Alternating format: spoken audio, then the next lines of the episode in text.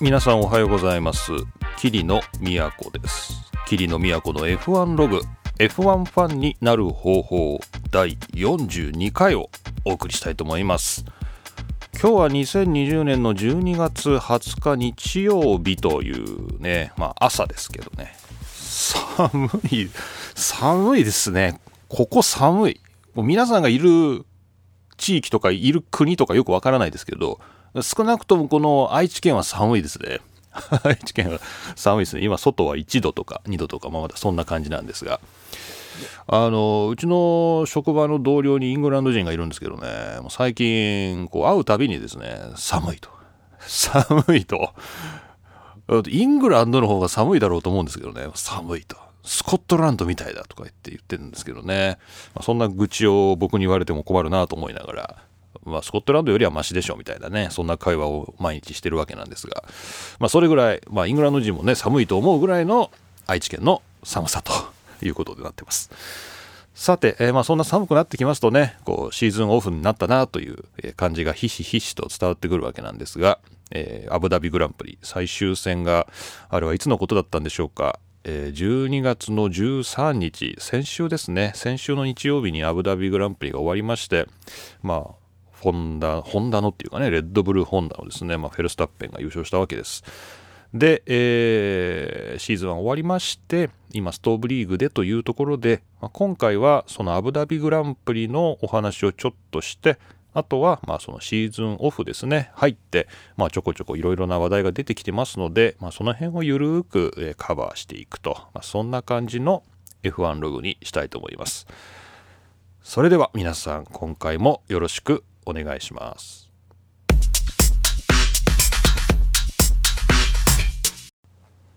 えー、アブダビグランプリなんですけれども、こちらね、ポート F さんがツイートしてたんですけど、12月12日、まあ、アブダビグランプリの前にね、えー、ツイートしてて、なんか最後尽くしだよみたいな、アブダビはまあシーズンの最後ではあるんだけど、もうなんかいろいろ最後だらけだよみたいな話をしてまして、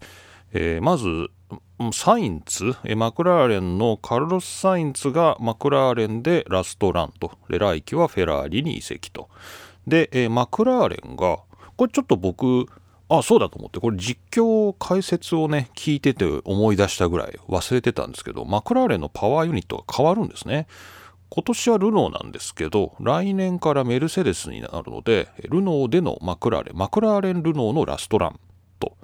で、えー、レーシングポイントが、えー、来年からはアストンマーチンになるので、このレーシングポイントという名前ではラストランと。なんかあれでしたね、あの、レース後の記者会見で、あの、ハミルトンが、あの、フォースインディアって言ってましたけど、どの時代からアップデートされてないんだっていう感じなんですけど、つい言ってしまいますけどね、フォースインディアってね。えー、レーシングポイント、もうフォースインディアですらなく、このレーシングポイント、この名前も終わって、えー、来季からアストンマーチンになるというね。うん。で、えー、ルノーが、えー、現チーム名でラストランと。で、来季からはアルピーヌという、こう、あれですね、ルノーのスポーツブランドっていうか、そういうブランドですよね。アルピーヌ。来季からはアルピーヌになるということで、ルノーのラストランということで、ラストラスト尽くし、ラストラストで、ベストベストで、ベストベストで、そういえば今宮、今宮さん今年亡くなったんだ、そういえばな。ああ、なんか、ラスト、ベストから今宮さんってよくわからない今連想して、まあ、わかる人は F1 老人会の人なんだろうな。ベストベストでしたね。ラストラストですよね、本当ね。まあ、本当に、あっという間の今年でしたね。というラストラストなですね、あの、アブダビグランプリでした。それで、いろいろ見てたんですけどね、あのまあ、まずこういろいろラストランでっていうので、あの結構こう、ドライバーを、なんていうの、送り出すっていうか、なんかそういうメッセージ、こんなに昔からあったかなっていうぐらい、結構いろいろ出てますね。まあ、僕が見てて、あ面白いなと思ったのがこうマクラーレンのねさっきカルロス・サインツがフェラーリ行くよっていう時にこうマクラーレンがですね。わざわざこうビデオメッセージをねイタリア語で喋って撮ってるんですよね。でまあこれあのノリスも出てくるんですけど、まあ、ツイッターのリンク貼っときますけどあのあなたに大切な贈り物ですみたいな。あのなんだろう。こうイタリアの皆さんへみたいな。あの私たちが大切に育てたあの贈り物あの差し上げますみたいな。なんかそういうあのうちでもうそっちで大事にしてねみたいななんかねそういう何なんでしょうねこう心温まるといえばまあ心温まるなんですけどなんかそういうメッセージ出すんだみたいな、えーまあ、ちょっと面白かったんですけどこれ皆さんあのまあ是非見ていただきたいなという、えー、そういう一品になっています。他もですねあのまあもちろんこうベッテルがフェラーリラストランでですねあのあれですよね。えー、どこだ？フォースインディア改めレーシングポイント改め、えー、アストンマーチンに、えー、フェッテルが移動するのでまあそこもやっぱりこう、えー、フェッテルからあのチームにもあるしでチームからフェッテルにも来るしルクレールからフェッテルにもあるしみたいなそういうなんかメッセージのやり取りみたいなのが。あんまり今までねそっかな。あんまりここ23年23年とは言わないけど、まあ、あんまりそういうドライバー市場に大きな動きがなかったからなのか、まあ、今年やたら動くからなのか、まあ、それともみんなこうなんかツイッターとかインスタとかなんかそういうものを使い慣れてきたからなのかこう妙になんかそういう、えー、しみじみしたメッセージが、まあ、多いですね。なかなか面白いなと思います。でまあ誰もあれですよね。こういう時あの悪口言っていかないっていうかなんかあの何て言うんですか。こうこんなこうピーなチーム二度とごめんだとか言って出てく人は、まあ、やっぱあんまいないっていうところがまあヨーロッパのスポーツっていう感じがしますね。まあ、心の中でどう思ってるかどうかはともかく、まあ、表面上は非常に穏便にですね、あの手を握り合ってですねこうさよならをするというね、まあ、こういうあのまあ、紳士淑女のですねたしなみといいますか、まあ、そういう文化も垣間見えるこうストーブリーグの始まりになってるなと思いました。で、まあ、そんなしみじみした中でですねあのもう皆さんお聞き及びかと思いますがペレスが、えー、まあ本当ラストランというような感じで、えー、見られていたのがレッドブルに、えー、加入が決定したんですね。昨日かおとついぐらいに出てましたが、えー、どれ紹介しようかな。これにしようかな。オートスポーツウェブの12月19日、昨日か、昨日の記事です。ペレス F1 引退危機から一転、夢の、夢のトップチーム加入へ、えー、タイトルを目指すレッドブルホンダを全力でサポートするということで、あのこの番組内では非常にえー、塩対応をされていたペレスなんですけれども見事ですねレッドブルを射止めたということで、えー、セルジオ・ペレス F1 デビューから11年目ってそんなに走ってんの ?11 年目。2021年、えー、ついにレッドブル本体の移籍を果たしたと。タイトル争いが可能な、うん、で、えー、ここで書かれているのは要するにアルボンはっていう話なんですけど、えー、今走っているアルボンはテスト兼リザーブドライバーに、まあ、降格とは書きませんけども、まあえー、就任ということで、えー、レギュラードライバーからは、まあ、降ろされてしまい、えー、これでペレスがレッドブルで、まあ、フェルスタッペンとペレスということになると。すごいですね。で、えー、ペレス自体は、えー、これでまあレッドブルの育成ドライバーではないのでまあ戸ざまといいますかこう、まあ、外から雇われたというか、まあ、そういうレッドブルで育てたドライバーじゃないけど、まあ、他から、えー、来て走るっていうのは過去だと、えー、誰なんですか？どこまで行くんですかね？最近だとウェバーになるんですかね？マーク・ウェバーがそうだったのかな？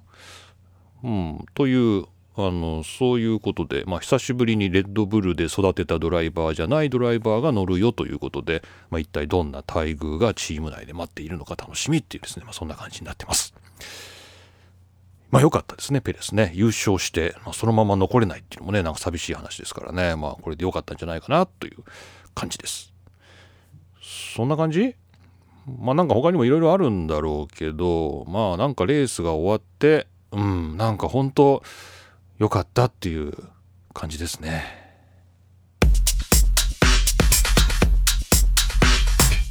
ああごめんごめん忘れてたえー、っと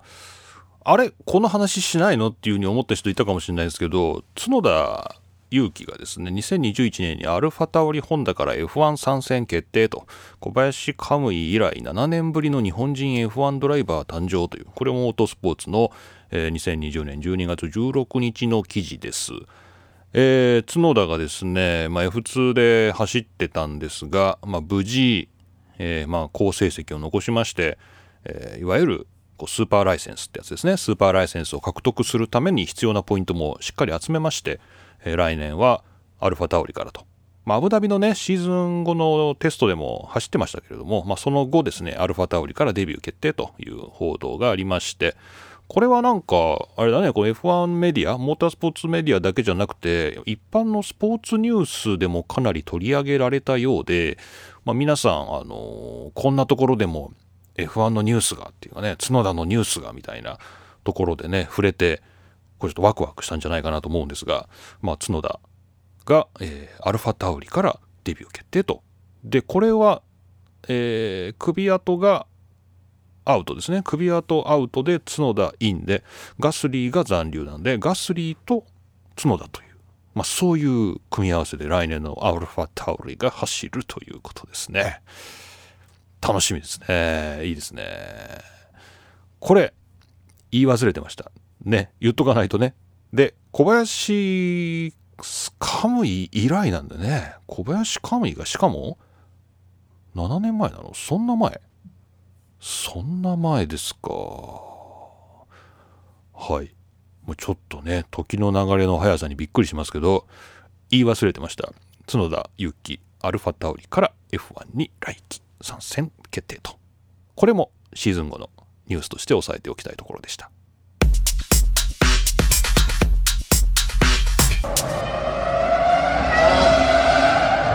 I, we really don't know. We, we, we didn't get any long runs yesterday. Oh, that sound is just so good, man. I mean, oh, it's the greatest sound. Oh, it's greatest sound っていうふうにハミルトンが言ってましたが、これはあの、アブダビグランプリの後のですね、テストで、あの、大型新人ということでね、あの、フェルナンド・アロンソもテスト走ったんですが、まあ、その際ですかね、あの、2005年のルノーの F1 マシンですね、えー、V10 エンジンを積んでるんですが、この2005年のルノーの車を、まあ、デモランさせたとアブダビで。でそれを、まあ、コースサイドであのハミルトンが別のインタビューを受けてたんですけどこうホームストレートを走っていくこの V10 の音ですかね。このアロンソの2005年の音にこうなんていい音なんだっていうですね、まあ、そういう感想を漏らしているっていうのがね、まあ、これあの YouTube から部分的にちょっと引用しましたけれども、まあ、こんな感じでですね、あのー、結構ですね、まあ、アロンソがっていうのは、まあ、アロンソ、そういえばアロンソ来年走るんですけど、えー、アルピーヌから走るんですかね、走るんですけど、まあ、この2005年のね、マシンが走ったっていうところで、こう、またちょっとね、いくつかメディアが取り上げててですね、あの、このハミルトンの発言もそうなんですけど、うん、いい音だね、みたいな。こうエンジンの音ですね。パワーユニット、エンジンの音。で、ここで、まちょっとね、あの議論、議論がね、また出てて、ちょっと面白いんで、ちょっと紹介したいと思います。で、これはですね、うんと日本語に訳された記事があるかどうかわかんないので、まあ、英語で紹介しますが、モータースポーツ .com の、えー、2020年12月17日ルーク・スミスの記事です。えー、F1 は、えー、アロンソの2005年のルノーのデモランから学ぶことができるとトト・ウォルフが語ったという、まあ、そういう記事ですね。えー、え、何 ?V10 にしろってことなの？みたいな、そういうわけではなくて、えー、ウォルフが何を語ったかというと、えー、っとですね、どう訳して説明しましょうかね。えー、つまり、えー、まあ、アロンソはですね、まあ、最新のマシンもテストしたわけですけどこの2005年のマシンもこれどうもルノーがアルピーヌにこうブランド変更するっていうことをまあ記念してあのそれでこのマシンをタイトルを昔取ったルノーのこれは R25 ですね R25 を走らせたそうですけど、まあ、この際にまあ、アロンソがまあ子供の頃に夢中だった F1 が恋しいなっていうねあのそんなようなことをねあの語ったそうです。で、えー、リカルドもねあのー、なんだろうこう、まず前回話したあの安全性の話じゃないんですけどこう昔のマシーンっていうものにはフィアファクターがあるとなんか恐怖を感じさせるような要素が、えー、今のマシンよりも昔のマシンにはあるし単純にこうワウファクターとこうびっくりするようなわーって思うような要素も、えー、なんか懐かしいと。これはねリカルドが言っていたということで。でこのハミルトンもですねもうなんていい音なんだと、えー、いうようなことを言ってたりとか、まあ、なんかですねあの最新のマシンを開発して走らせている一方で2005年のマシンがその中で走ったことでですねこう何かいろいろなこうなんかなんだ影響を、ね、周りに与えてるみたいなんですよね。でじゃあトトボルフは何を言ってんのっていうことなんですけど、えーま、もちろんもちろんですねこう V10 エンジンではこう CO2 の排出量を削減することは絶対できなくて、まあ、過去の異物に過ぎないというふうにですね、まあ、トトウォルフはもう断言という、えー、CO2 エミッション。これがもう達成できないしもうこれはもう現在は、え、存在しないね、えー、そういう過去のものだと。レリック・オブ・ザ・パストっていう、もう本当に過去の遺物っていうね、そのままの訳ですけど、過去の遺物だということを言っていると。しかしと、しかし、えーまあ、これもなんかね、あの先先週じゃないですね、前回の、えー、あ、先週か、先週やったのか、このポッドキャスト。えーまあ、前回のポッドキャストに言った安全性とも本当関わってくるんですけど、まあ、今のマシンよりも、え、ちっちゃいし、軽いし、あのー、すごく、あのー、なんだろう、えー、まあ魅力的ではあると。で、なぜか、こう、やっぱテレビを見ると、今の車よりもはるかに速く走ってるように見えると。こう今のマシンの方がはるかに、えー、高機能ではるかに速いはずなんだけど、なぜかこの2005年のマシンの方が速く見えると。これもなんかポッドキャストこのポッドキャストで昔こうカルロス・サインツがテレビで見ると今の車より昔の車の方が速く見えるんだみたいなことを言ってるっていうのを何回か紹介しましたよね何回目かでね、えー、まあそういうそういうことですよね。トトウルフもなんかなぜか見えると2005年のマシンの方が。で、えー、まあ、特に音っていうのはあのもしかしたらすごく大きな影響があってもしこう今の F1 マシーンにこの音がついていたらこの音が鳴ってたらより魅力的になるだろう。だからちょっと考えなきゃいけないんだと、えー、だからどうしたらこうもっとこう魅力的なものになるのかっていうのはちょっと考えなきゃいけないんじゃないかというようなことを、まあ、トトゴルフが語っているというですね。まあそういう記事でした。こう皆さんはどうなんですかね。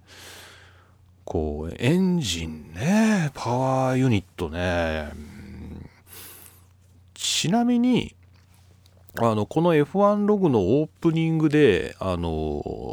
ちょっとあのこういうエンジン音入れてるんですけど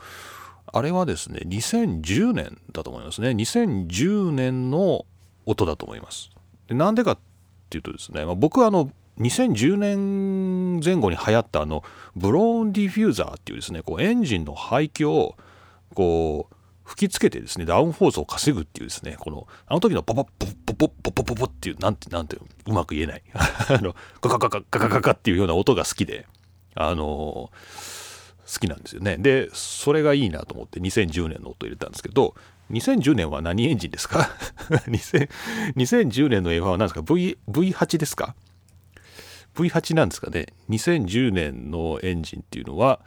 えー、なんかこういうのはねちょっと怒られると良くないので調べたいと思いますけど V8 ですね。2.4リッター2.4リッターの、えー、V8 エンジンが2006年からあれ？2000あそっか。2006年からなんだ。だからアロンソの2005年のマシンは3リッターの V10 かどうかは限定されていない。V8 から V12 までの間でよかったと。はははは。そういうことですかね。ちょっと今英語を斜め読みしてるんで間違ってるかもしれないですけども、まあ、3リッターですね。3リッターのエンジンが95年から2005年で、えー、この番組で使っている2010年というのは、えー、V8 エンジンの2.4リッターと。で特にこうブローンディフューザーっていうのが使われていた時の音だという、まあ、そこを使っているわけですね。なるほど、まあ、これどうなんですかね。なんか昔を知っている人のノスタルジーな気もするんですけどね。うーんエンジンの音がっていうのはね。どうなんだろう。いるのかな。うーんいるのかな。いらんような気もするけどな。これ皆さんどうなんですかね。エンジン音っていうのはいるんですかね。なんか最近の市販車ですらこうなんだろうあの、まあ、エンジン静かじゃないですか。最近の市販車は、まあ、エンジン静かだし、まあ、そもそも、ま、ハイブリッドとかね、プラグインハイブリッドとか、こう EV とか増えてますしね、こうなんかこう、スポーツっぽいタイプの車だと、こう、車内にスピーカーでエンジン音流すみたいな、こう、なんていうの、気分を盛り上げるためにエンジン音を流すっていう機能がついてたりするじゃないですか。こう外には静かなんだけどこう車の中にはエンジン音を流すっていうなんかそういう機能がついてたりして、まあ、賛否両論だと思いますけどなんかやっぱりエンジン音が鳴ってないと嫌だっていうなんかそういうなんか一定層はやっぱあるんだよね、まあ、気分が盛り上がる、まあ、F1 もそういうこと。でも最近見始めた人は関係ないしね。こんな2005年とかさ15年前の F1 の音聞いてた人なんてほとんどいないでしょ。うーんだからいるのかねなんかいらない気もするんだけどねちょっとわからないですけどね。なんなら、まあ本当エンジン音合成すりゃいいじゃんね。中継だけね。なんか本当それでいい気が、それで解決する気がするんだけどな。なんかこう、ね、合成すればいいじゃないですか。ゲームとかでもね、培った、こう、技術があるだろうし。まあそういうわけにはいかないんですかね。はい。まあ、というちょっとね、あのまあ、複雑な気分になったですね、この、あのルノーの2005年のマシンが今走ったことに対してこう、いろいろな、まあ、反応が出てて、まあ、まあもちろんそこは過去の遺物であってね、あのそこに戻るってことは絶対にありえないんだけど、まあ、何かそこから学ばなきゃいけないんだっていうんであれば、こ一体何を学ぶべきなのかっていうね、うん、ちょっとモヤモヤしたっていう、まあちょっとそんな感じの気持ちを表明したという、まあそんなニュースでした。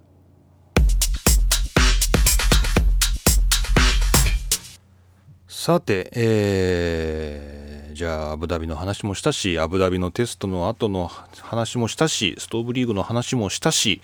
来季の話をしようということで、えー、オーストラリアで開幕ですよね。で、えー、キリノもですね、 DAZN の契約が、えー、停止できるようになったっていうのがちょうど知りましてね、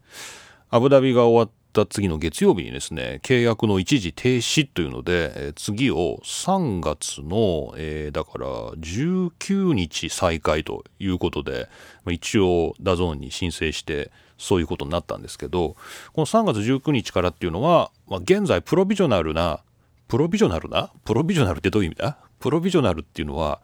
プロビジョナルですよ。だから暫定、暫定、暫定カレンダーで出てるあのオーストラリアグランプリがこの週末ですね、3月の19、20、21にあるよという、まあ一応そういうことになってるので、まあそこまでちょっと契約を停止して、ね、ちょっとお小遣いを節約しようかなと思ったわけなんですけど、えこれに関してですね、あの、ジョー・サワードがね、久しぶりだな、ジョー・サワードのブログ。えー、ちょっと、オーストラリアでところで今どうなってるのみたいな、そういう話をしてまして、これちょっとですね、ご紹介したいと思います。えこれは2020年12月17日のジョー・サワードのブログからですね、えー、です。オーストラリアでどんなことになっているかということで、えちょうどですね、テニスの全豪オープンが2021年の2月8日に開幕すると、まあ、F1 からちょうど1ヶ月前ぐらいに、えー、テニスの、えー、全豪オープンがあると。で本当はこれ1月にやるはずだったんだけどあの延期されたと。延期された？で、えー、それはなんでいろいろそういうことになったかって言いますと、えー、本当はですね1月の18日からやるはずだったんですけどえっ、とオーストラリアでは14日間の検疫のための隔離が必要なんですね。14日間隔離する必要があってでこの全豪オープンも多分2週間延ばしたんですね。だから関係者が入国してからえー、っと2週間ぐらい経ってからってことなのかな？隔離期間を経てから、えー、大会を行うという、まあ、どうもそういうことになったんじゃないかなということで、えー、まあもしですねまあ、つまりですねオーストラリアで国際的な大会は開催できるということですよね。つまりね。ただし、えー、オーストラリア政府が求めている14日間の隔離期間というものこれを F1 が飲めば F1 側がこれに合意すればグランプリは開催されるだろうと。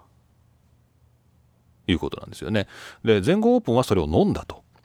いうことですよね。飲むか？これ F1 で、まあ、ジョー・サワード自身は、まあ、商業的な権利が、まあ、権利者が、まあ、つまりリバティがうんこれに合意する可能性は極めて低くてしかもオーストラリア政府が F1 に対する例外措置を拒めばレースが開催されない可能性もあるんじゃないかというね。えー、まあ、そんなようなことを言ってます。ですからあの、まあ、もちろんあのオーストラリアグランプリやるためには工事がねあの必要です。一部市街地を利用しますし、えー、早く工事しなきゃいけないと。なので早く決断しなければいけないと。で工事をどれぐらいしなきゃいけないかっていうのはどれぐらいのお客さんを呼び込むかによると。ね。これアルバートパーク側の問題でもあってこうどれだけお金を集めて、ね、どれだけこうチケットを売ってでどれぐらい工事をしなきゃいけないのかということを、まあ、早く決めなきゃいけないと。で14日間仮にですね検疫のためにこうオーストラリアでとどまるってなると、まあ、14日間のスケジュールを F1 が取るというのはまあ言うたら、まあ、2つはグランプリが本当はできるし連戦ででこううまいことこう週末から週末へ週末へっていうふうに取れば3回レースができるぐらいの14日間もあれば3回レースができるくらいの日程をただオーストラリアのためだけに F1 が取るかというとこれは多分取らないだろうと。来年の過密スケジュールもあるし。なので、まあ、オーストラリアで国際的な大会は開かれることが決まったのでこれは F1 にとっていいニュースだけどかといって F1 がテニスのような条件を飲んで14日間早めに入って、まあ、14日間おとなしくしてで大会をすると、まあ、そんなようなことをやると決断するかどうかは極めて疑問ですねという、まあ、そういうわけなんですよ。でちょうど僕はあの知人がオーストラリアにいてですね先日オーストラリアから、まあ今メリークリスマスの季節なんで、こう英語圏とは今メールのやり取りを結構盛んにするんです。僕もイギリスに出すし、こうなんかみんなからメリークリスマスとか来る感じなんですけど、まあ仕事上でね、普段つながりのない人ともまあたまにこう年賀状みたいな感じでですね、メリークリスマスメールっていうのは便利だなと思うんですけど、まあ、オーストラリアからも来まして、あの、まあオーストラリアは今小康状態というか、まああの、完全にコロナウイルスに関しては、あの収束しているとは言いませんけれども、まあえー、落ち着いた状態なんだけど、まあ、鎖国状態は続いてますよっていうね、まあ、そんなような、えー、メールで、まあ、その人もちょっと日本に来ようかなと思ってたけどあの来れませんでしたみたいな。でそういう話だったんだけど、まあ、結構あれだよね。あのオーストラリアは慎重なんだよね。だからねそういうこう国国の人を出入りさせるっていうことに対して。まあ、日本が緩すぎるっていう話もあるんですけれども、オーストラリアはすごい慎重に対応しててでまあテニスの大会はやれるんだけど、まあ、F1 も同じような条件でやれるかというとそれはやれないかもねということは開幕戦がないかもねということは僕の DAZN の停止期間はどこまで伸ばせばいいのかなみたいな、まあ、そういうですね、まあ、個人に最後は返ってくるという。あの、ま、皆さんもね、気にしているところだと思いますけど、まあ、また続報が入ると思いますので、えー、追いかけていきたいと思います。というわけで、オーストラリア開幕戦のお話でした。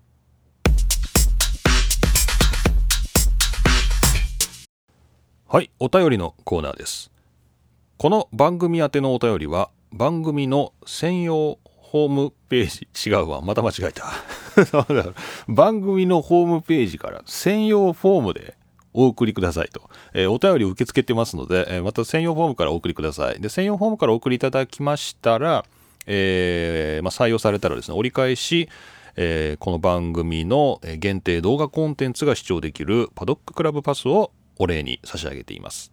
え他ですね、あの、ツイッターの、えーハッシュタグ、シャープ F1 ログをつけていただいたり、えー、霧の宛てに DM とかですね、リプライでですね、直接、えー送っていただいたり、まあ皆さんね、あの、まあもしくは一回お便り送った方は僕からメールが行きますので、まあ霧の宛てにメールでいただいたり、まあその辺はあの柔軟に対応してますので、まあ皆さんの、えー都合のいい方法でですね、ぜひ番組に参加していただきたいなと思っております。さて、えー今日は5つぐらい紹介したいと思いますが、えーまず1つ目ですね、えー単価で。今日単価多いですね。単価いただきました、えーもう一度 Z32 乗りたいさんです。ありがとうございます。ハミルトン。いないとレースが面白い。チャンピオン後はぜひお休みください。ハミルトン。いないとレースが面白い。チャンピオン後はぜひお休みください。というですねもう一度 Z32 乗りたいさんありがとうございました。まあでもハミルトン行っても楽しかったじゃんアブダビ。そんなことないか。あのなんかハミルトンなんかハミルトン一人に責任をかぶせるのはなんか申し訳ないようななんか気もしつつ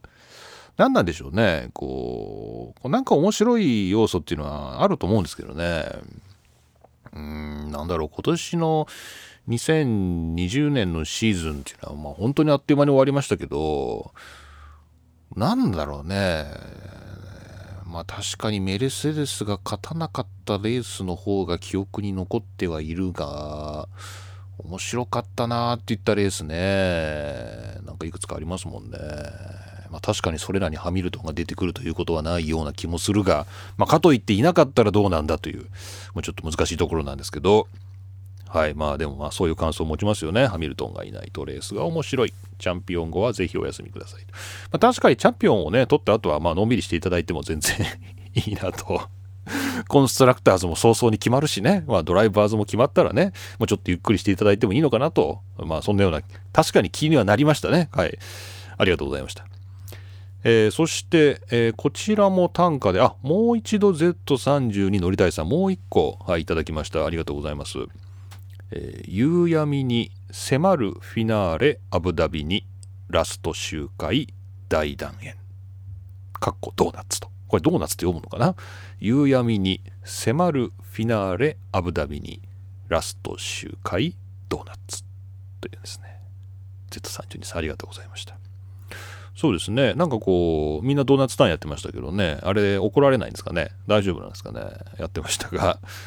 まあ、なんかこう、夕闇に、まあ、アブダビで、まあね、夕闇、まあ夜っていうのかな。まあ、アブダビのね、ドーナツターン。お客さんがいればね、もっと良かったんでしょうけどね、お客さんいないからね。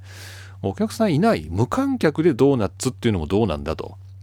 むしろね、まあ、チームのみんなにってことかな。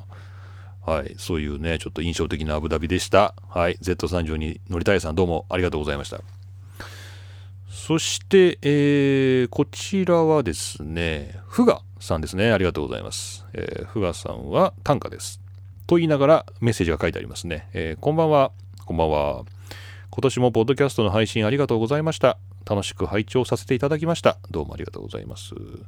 えー短くも濃く遺跡関連の話題も盛り上がったシーズンで個人的には面白いチャンピオンシップだったと思います。はい。奇妙な一年だっただけに最終戦が終わった時はなんだか感動してしまいました。そんな時に頭に浮かんだ一句です。タイヤカストップカテゴリーも夢の後暖炉温め来る年を待つ。また来年の阪神も楽しみにしています。良いお年を。良いお年を。ふがさんどうもありがとうございました。そうか。まあなんかちょっとしみじみしたかな。まあさっきのね、もう一度 Z30 に乗りたいさんもね、こう、アブダビのこう夜の闇に、こう最後、こうドーナツターンでっていうところの情景とかね、このふがさんもね、こう何かこう、タイヤカスぐらいがねこう何かこう夢の跡をこう残しているなっていうようなね感じとかねこうなんとなくこうセンチメンタルな感じになってますね。まあ、そもそもがそもそもがこのコロナウイルスが流行してっていうところでね、まあ、こういうレースイベントがこう国境をまたいで行われていること自体が奇跡だっていうですね、まあ、そんなような感覚もあったなっていう忘れてしまいますよねこう始まってしまうとねなんかこう当たり前にあるとねこうなんか忘れてしまいますけど、まあ、よくやったなとまあそうだね、まあ、僕の感想としてはもう本当によくやったなっていう感じがしますね。いや、本当にこのスポーツ界の皆さんの執念がすごいですよね。ツール・ド・フランスもそうですけどね。よくやったなっていう。はい。ということで、まあ、皆さんそれぞれに、えー、センチメンタルな気分になっているでしょうか。どうも、ふがさん、ありがとうございました。そして、えー、こちらはですね、ツイッターですかね、えー、ツイッターでハッシュタグついてたので、まあ、ちょっといつもつけていただいてるんですけど、ちょっと紹介します。こちら、マナさんですね。ありがとうございます。え番組で言及されていたリビルド FM を聞いてみたら面白かったので、今後もフォローしてみるっていうね。こう他の番組のリスナーが増えてよかったなっていう あの Rebuild のリスナーが増えてよかったなっていうね、まあそういうあのお便りご紹介しました。で、えー、それ絡みですけれども、えー、こちらは、えー、柴田さんですね。ありがとうございます。こちらお便りでいただきました。えこんにちは、えポッドキャストいつも楽しみに聞いてます。こんにちは。前回のポッドキャストで Rebuild の話が出ましたが、私もいろいろなポッドキャストを聞いています。まあそうですよね。F1 とは関係ない話なんですが、桐野さんのポッドキャストはとても音がいいですよね。何か気をつけていることはあるのですか？これからも楽しみにしています。という、えー、柴田さん。どうもありがとうございました。 Rebuild が出ましたね。またね。えー、まあど、なんでしょう。まあ音がいい。うーん。まあ、特に気にしてることはむしろ減らしてる感じですかね。もう昔の方がまあ、それこそ5年とか6年とか前ですかね。の方がもうなんかすごいこう収録した音に対していろいろなこうエフェクターをかけたり、まあ、エフェクターっていうのは音を調整するこう何て言うんですかね。あの音のね高音をどうしたり低音をどうしたりとか、まあ、音自体をちょっと加工したりとか、まあ、音を加工するこうプラグインのことをねこうエフェクターっていうんですけど、まあ、いろんなエフェクターをかけたりとかねあのすごいこうマイクの周りにこう吸音材を置いたりとかねこうなんかいろいろなことをやってなんか音質をまあ追求してないですけど、まあいい音でやりたいなっていうのをずっとね、やってたんですけど、まあ、この F1 ファンになる方法っていうのはね、もっと雑なか、雑な感じで やってますんで、まあ、マイク1本立てて、まあその前に金属製のウィンドスクリーン立てて、まあほんとそれぐらいで、あとはもう収録したものは、エフェクトはま別にコンプレッサー、まあ1つか2つかけてるぐらいでですね、昔はもうほんと6つとか7つとかかけてたんでね、まあ、昔よりだいぶ生々しいというか、まあ、生のままお届けしているっていう、まあ、そこを心がけてるっていう感じであの、まあ、何か特別なことをしているというわけではないので、まあ、皆さんもすぐですね、えー、まあ、こんな感じで収録できるんじゃないかなと、ま、技術も進歩したなというそんな感じです。ま、ちなみに、えーと、この番組 F1 ファンになる方法始まってしばらくはですねエイブルトンライブというねあのそういうえー、やつ使ってたんですけど今は Mac のですねロジ Logic Pro 10ですね。 Logic Pro を使って、えー、収録するようになりました。もうこの10回ぐらい Logic Pro でやってるんじゃないかな。はい。まあ僕はずっとそれこそもう10年ぐらい Ableton Live 使ってたんですけど、まあ今はもう Logic Pro で、うん、全然いいですね。全然関係ない話ですけど、まあ、僕あの DTM あの DTM っていうのはドイツツーリングカー選手権じゃなくてですねあのデスクトップミュージックのですねあの DTM っていうそれの老人会に属する人間なんですけど、まあ、F1 も老人会ですけどこのパソコンで音楽を個人で収録しようみたいなそれも結構老人会でして僕はロジックっていうのをですねバージョンの2.2.4かな？2.4 3ぐらいですかね。2.3か2.4か、まあ、それぐらいから僕最初に DTM っていう時になんか10万円ぐらい出してなんかそれぐらいしたと思うんですけどロジック買って使っててずっとロジック使ってたんですよね。ねえなんか懐かしいですね。ロジック久しぶりにね使うと。全く別物ですけどね。はい、まあ、こんなのが安く買えてこうすごいですね。アップルはね。 Logic Pro ね。これおすすめですね。 Logic Pro これ実質無料どころかこれ買うともうなんか10万円ぐらい得するんじゃないかなっていうぐらいね中身がすごいいろいろついててね。これ音楽やりたい人は絶対これ Mac 買って Logic Pro 買った方がいいんだろうなっていう。はい。まあポッドキャストは全くいりません。ポッドキャストはまあ iPad とか iPhone でもね、撮れるぐらいですからね、あのアンカー FM でね、アプリで撮ってましたけども、まあ、あの、その辺は本当に敷居が下がったなと。で、いい音もすぐ簡単に撮れるようになったなっていう、まあ、そんな感じです。はい。えー、柴田さんどうもありがとうございました。はい。というわけで、えー、お便りいただきましてありがとうございました。えー、この番組宛てのお便りは、えー、ホームページからですね、専用フォームでお送りいただく、えー、あるいはツイッターで、えー、あるいはメールで、まあ、皆さんの都合のいい方法でお願いします。で、今回専用フォームからいただいた皆さんには、え折り返しですね、パドッククラブパスをお送りしたいと思いますので、また年末、時間のある時に楽しんでいただければと思います。というわけで、どうも、お便りのコーナーでした。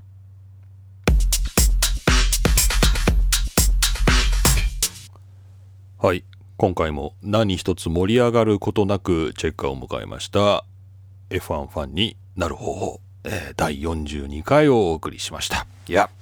いや今シーズンもねまあ、無事にチェッカーを迎えたもののこうなこの当番組は何一つ盛り上がることがなかったっていうですね、まあ、そんな感じですよね。で、ちょっとですね、あの、いつもだったらここでね、あの、次のね、F1 のカレンダーを紹介するみたいな話になるんですけど、ちょっとね、どうでもいいネタが1個、どうしてもね、話したいことがあるんで、ちょっと話したいんですけど、あの、ジェームス・アーレンっていうですね、あの、まあ、F1 のジャーナリストがいて、もともとは ITV かな、イギリスの ITV で実況をやってたのかなまあ、そういうジェームス・アーレンっていうですね、まあ、ジャーナリスト今もあのいわゆるジャーナリストとして独立してやってるんですけど、まあ、このジャジェームス・アレンがですねずっとジェームス・アレン F1.com っていうあの URL でですねあのブログを書いてたんですよ。でまあ、この番組ではね、あんまり最近紹介してないっていうのは、もう彼そこで書くのをやめてね、このジェームス・アレン F1.com っていうとこをやめて、F1 の方に移ったのかな？なんかね、別のとこに移って、あの、今そこは使ってないんですよ。で、そのドメインが開いたらしいんですよね。ジェームス・アレン F1.com っていうドメインが開いたみたいで、そこがですね、今、出会い系みたいな、あの、びっくりして僕なんか、僕あの、RSS リーダーっていう、こうなんかニュースのね、ブログとかの更新があると教えてくれるっていう、まあそういうアプリ使ってるんですけど、ジェームス・アレン F1.com っていうのが登録しっぱなしになってて、でもまあ最近更新ないから、まあずっと年単位でですね、そこから更新のお知らせがなかったので、まあそのジェームス・アレン F1.com っていうのを登録してることすら忘れてたんですけど、先週くらいかな。本当に数日前に急に10個とか20個とかガバガバそのジェームス・アレンファンが更新され始めてえどうしええ？ー、と思ってどうしたのかなと思って見たらなんか出会い系みたいな。なんかイケてる女の人とかイケてる男の人のプロフィールがですねどかどか僕のところに 流れ込んできてですね。ああこれは要するにジェームス・アレンファン .com っていうところが空いたからこうそこをこう何て言うの、まあ、リサイクルしてというか、まあ、別に別の会社がね、あのー、確保してあ使い始めたんだと思ってちょっとびっくりしたんですよね。なんかねあこういうことあるんだと思って。でこれジェームス・アーレンとは何の関係もないんだけどこれジェームス・アーレン今ツイッターとかにも普通にいるんですけど教えてあげた方がいいのかな？どうなのかな？って知ってんのかな？分かんないんだけどまあどうしようもないんだけどね、まあ、ちょっと風評被害というかあのジェームズ・アーレンの評価を下げるんじゃないかなっていうちょっと心配してるんですけどね。まああのそんなことわざわざ英語で喋って教えてあげるほどのことでもないのでね。ここで日本語で適当に喋ってますけど、まあ、そういうこともあるんだなっていうね。皆さんも気をつけてください。はい。さてえースケジュールはですね、あのまだ出てないですね。あの暫定のやつしかないので、ちょっと2021年どうなるか分かりませんけれども、まあ、また、あのオフシーズンですね、あのどれだけ、えー、なんだろう、いつまでオフシーズンになるのかわからないですけど、まあ、ポッドキャストはちょっと出していこうと思いますので、えー、皆さん、まあ、次は1月ですかね、えー、まあ、年末暇だったら出すかもしれませんけれども、まあ、1月ぐらいですかね、ちょっとポッドキャスト出そうかなと思ってますので、また、えー、お便りもいただければと思います。で、オフシーズンもね、ちょこちょこニュースもありますし、あ、面白いなと思ったものは拾ってね、また紹介していこうと思いますんで、よろしくお願いします。さあ、そんなとこですかね。えー、まあ年末とか言って年末ないな。これから年末進行で忙しいもんな。年末ポッドキャストっていう可能性はないよな。まあだからこれで今年は最後かな。というわけで皆さんどうもメリークリスマス、えー、良いお年をお迎えください。えー、F1 ファンになる方法もついに2年目を、2年目ですか ?2 年目、2シーズン目をこれで終えたんですかね。ちょっといつから始めたのか記憶が曖昧なんですが、え2シーズン目を無事迎えられまして本当に良かったなと思っております。また何か